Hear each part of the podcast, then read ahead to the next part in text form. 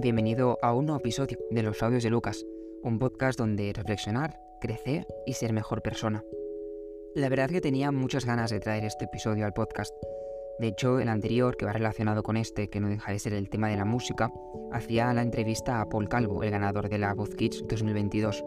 Pero hoy te vengo a hablar del tema en sí de la música, es decir, el poder que tiene en nosotros y cómo nos ayuda en todo momento. Vale, antes de seguir con el episodio, tengo que decir que este episodio en concreto, que es tan especial, está dividido en dos partes, ¿no? Esta es la primera parte, la que estás escuchando, que te explica así un poquito sobre la música, los efectos que tiene eh, en nosotros. Y la segunda parte es la parte como práctica en la que con dos ejemplos, con dos historias reales, la primera es una historia real, personal mía, y, y la segunda historia es sobre una persona que hace poco conocí, que fue concursante de, de Got Talent, que con su actuación dejó muy claro el poder de la música y decidí traerlo al podcast para que también conocieras esta realidad y sobre todo porque la persona, la protagonista de esta historia, que conocerás en, la segunda parte, se presenta a Got Talent para dar voz a la salud mental y a todos estos temas tabú como es el suicidio y que se debería hablar más sobre ellos. Así que nada, te dejo con esta primera parte y acuérdate que tienes la segunda parte esperándote y que te, va a gustar mucho. Yo estoy todo el día escuchando música, ¿no? Es algo que forma parte de mi día a día y seguro que para ti también la música es algo fundamental en tu vida. No sé si te lo habrás preguntado alguna vez o si te habrás dado cuenta, yo creo que sí, pero la música puede ayudarte a motivar o incluso si estás triste, pues hacer que te salgan esas lágrimas que necesitas soltar, ¿no? Es decir, cuando escuchamos eh, música alegre, de repente estamos súper motivados. Y podríamos estar ¿no? en un estado de tristeza de, o un estado normal, estamos tranquilos en casa, de repente nos ponemos una canción que es súper alegre, nos motiva y pasamos a tener, vamos, aquí, la motivada del siglo. O incluso eh, estando pues males, escuchamos una música triste y de repente eh, entramos en bajón o estamos así en un modo más, bueno, pues más tristón. Es decir, la música nos hace pasar de una emoción a otra. De esto lo comentaremos ahora. Pero aparte de todo lo que te estoy comentando, la música va mucho más allá.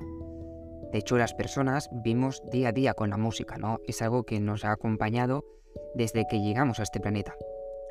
No hace falta irnos mucho más lejos de tu nacimiento o mi nacimiento, porque cuando eras pequeño eh, ya escuchabas música desde la barriga de tu madre y una vez naces, entiendes mejor unas simples melodías que las palabras de tus padres, por ejemplo. Piensa cuando tus padres te querían ponerte a dormir, que te cantaban unas nanas, ¿no? Una melodía tranquila. Esa melodía tranquila te relaja y te hace conciliar el sueño mucho antes. De hecho, he tenido un amigo que su madre siempre nos contaba que escuchaba una canción cuando estaba embarazada. Ahora mismo no recuerdo cuál era el nombre. Y cuando el niño nació, em, cuando le ponía la canción, una vez ya nacido, empezaba a estar en un, estado súper contento y la madre decía, es que reconoce esa canción. Era ponerle esa canción y el niño, bueno, pues pasaba ahí a sonreír, a moverse. Y de hecho hay un montón de estudios, ¿no? Que intentan estudiar los efectos de la música en nuestro cerebro. Es algo que a mí personalmente me interesa, me he puesto a investigar y sí que es verdad que es un ámbito em, que aún le queda mucho camino de investigación. Es decir, es muy complicado eh, saber pues, los efectos de la música que tiene nuestro cerebro. Pero bueno, poco a poco vamos avanzando. Lo que sí que tenemos claro es que sí que tiene un efecto en nosotros la música, que es lo que vamos a comentar eh, ahora. Como ya sabes, me gusta buscar el porqué de las cosas, ¿no? Y en este episodio eh, haré algo parecido a lo que hice en el episodio cuando te conté por qué tenemos bajones. Daré algunos pequeños matices fisiológicos que los puedas entender y así ir un poquito más allá. Y es que ya desde nuestros orígenes nos hemos intentado comunicar, ¿no? Empezamos con los sonidos, que si te fijas, ya tienen una cierta musicalidad. Y luego ya pasamos a juntar estos sonidos y crear el lenguaje. Esto me hace gracia porque justo hace dos semanas con un alumno mío, que le doy, que le, doy clases particulares, en la asignatura de música, concretamente, estaban estudiando pues, la música en la prehistoria y justo decían esto, ¿no? Que empezamos, es decir, el lenguaje no, no deja de ser y música. ¿Vale? Es decir, en el ser humano, como te he dicho, empezamos con sonidos y a partir de esos sonidos que usábamos pues, para comunicarnos, para ahuyentar em, a los animales, para hacer eh, diferentes actividades, como canciones mm, típicas de, pues, de una tribu, y luego ya pasamos ¿no? a, crear el lenguaje. Pero lo que sí que tenemos claro es que la música nos afecta y no nos deja indiferentes. Parece mentira, pero somos capaces de empatizar con los sonidos, ¿no? con la forma en que estos son reproducidos. Para explicarlo, hay un experimento muy interesante que me encontré cuando estaba investigando sobre el tema, que consiste en poner una música de tensión o de terror encima de una escena donde un chico y una chica se están mirando. Entonces, claro, cuando lo vemos, o sea, imagínate, ¿no? Eh, un pequeño vídeo donde un chico y una chica se están mirando y de fondo hay música de tensión, de terror. Cuando lo vemos, pensamos que hay una rivalidad entre ellos, incluso que puede haber cierto miedo. Pero en cambio, si ponemos una música mucho más tranquila, incluso romántica, pasan a ser dos jóvenes que se miran y que se están atrayendo.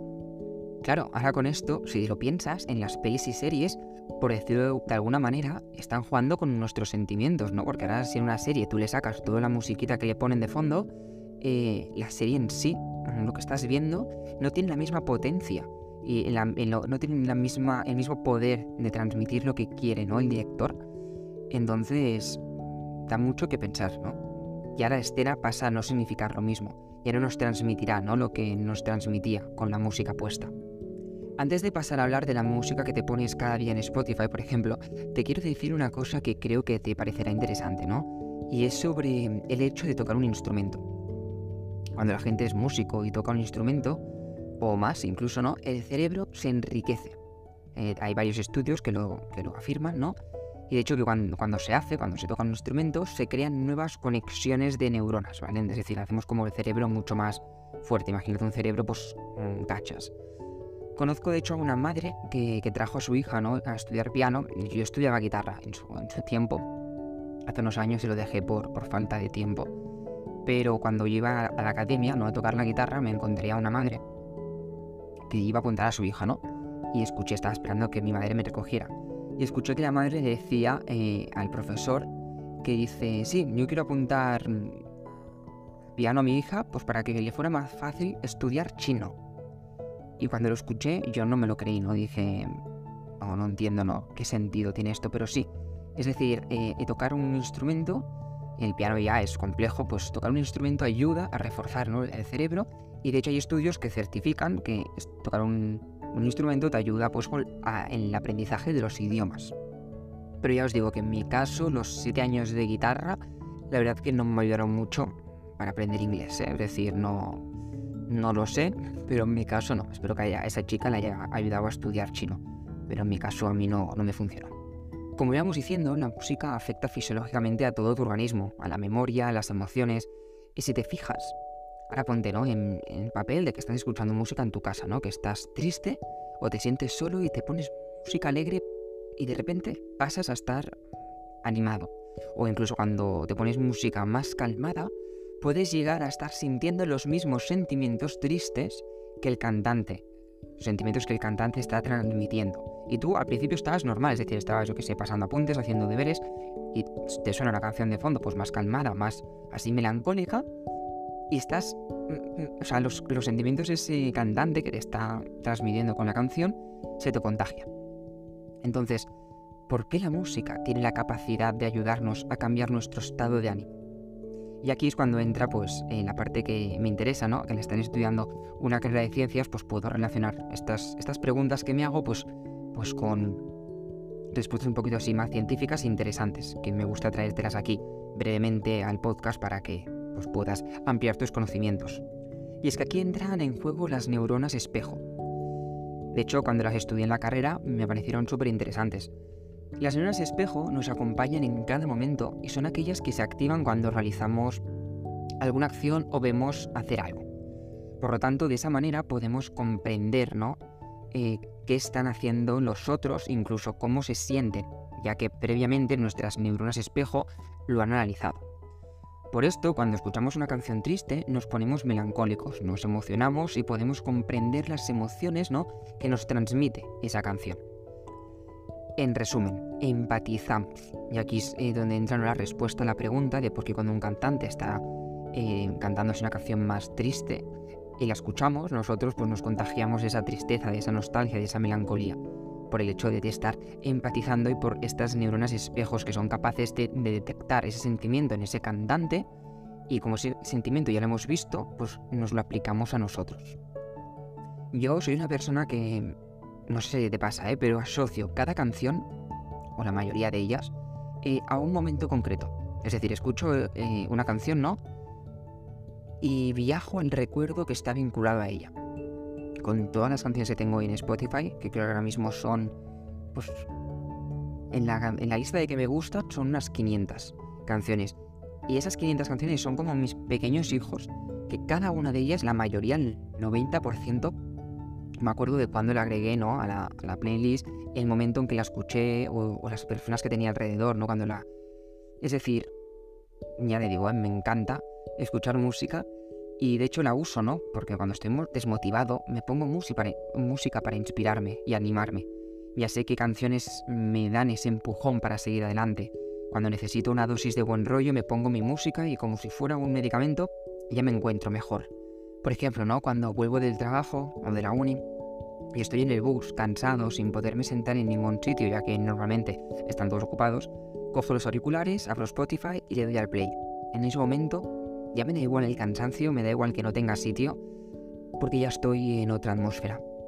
La música une comunidades, personas con el mismo estilo, con gustos parecidos. Esto es lo que sucede en un concierto, por ejemplo. Todos vamos a aquel cantante, a no, a escuchar a ese cantante, que con sus canciones nos hace sentir cosas que nos transmite. Pero no nos tenemos que ir muy lejos tampoco. Cada colectivo, pueblo, ciudad, país tienen sus propias canciones que forman parte de la tradición. La música une. Pero la cosa no acaba aquí, es que la música nos sirve para comunicarnos, para expresarnos y sacar todo lo que tenemos dentro de una manera muy distinta que el simple hecho de decirlo hablando. Es algo mágico. Me gustaría diferenciar a dos tipos de personas, la gente que crea música y la gente que la escucha.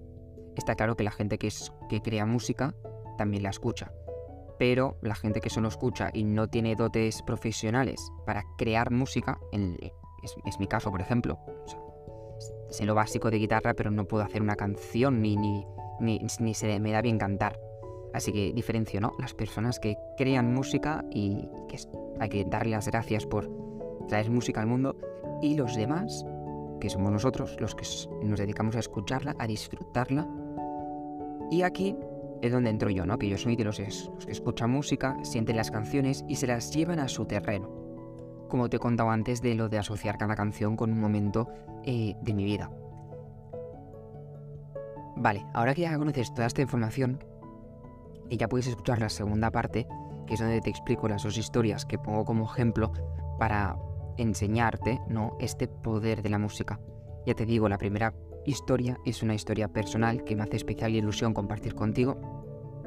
Y la segunda es de una historia de otra persona que conocí hace poquito, que fue concursante de, la, de, Got Talent, y su actuación eh, me emocionó tanto a mí como a todo el público, y me parece importante traerlo a este podcast porque el mensaje que transmite es reivindicar ¿no? la importancia de la salud mental y sobre el suicidio, que es un tema tabú y que deberíamos hablar más sobre estos temas.